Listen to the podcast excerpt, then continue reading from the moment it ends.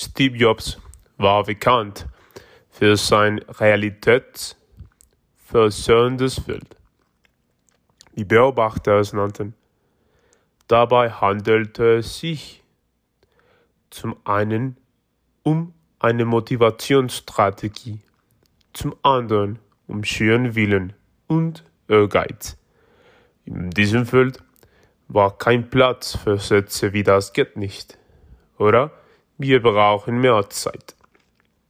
Jobs wurde früh klar, dass unsere Realität von den Regeln und Kompromissen eingeschränkt wird, die wir schon als Kinder lernen.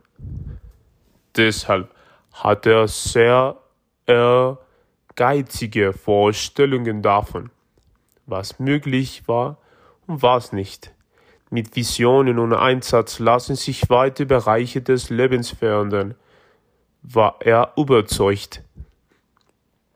In der Frühphase der Entwicklung der Maus steckte Jobs beispielsweise seine Erwartungen sehr hoch.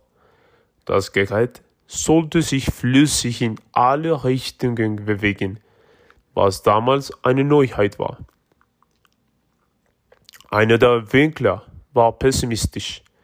Das sei unmöglich, erklärte er dem leitenden Ingenieur.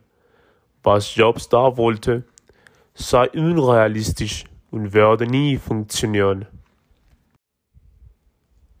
Als der Ingenieur am nächsten Tag ins Büro kam, war der Entwickler nicht mehr da.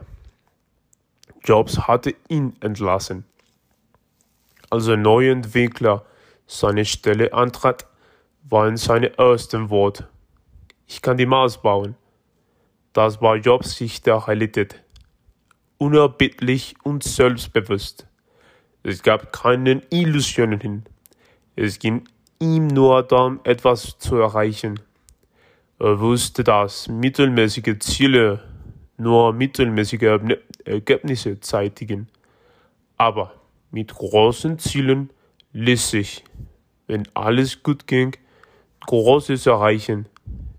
Er war wie Napoleon, der seinen Soldaten zurief. Es gibt keine Alpen mehr. Den meisten von uns fällt dieses Selbstvertragen schwer. Das ist verständlich. Zu oft haben wir gehört, wir sollten doch realistisch sein, auf dem Boden bleiben oder schlimmer noch, keinen Staub aufwirbeln. Das sind nicht die Einstellungen, mit denen man große Ziele eingeht. Denn so real sich unser Selbstzweifel anfühlen, sie haben wenig Einfluss darauf, was tatsächlich möglich ist und was nicht.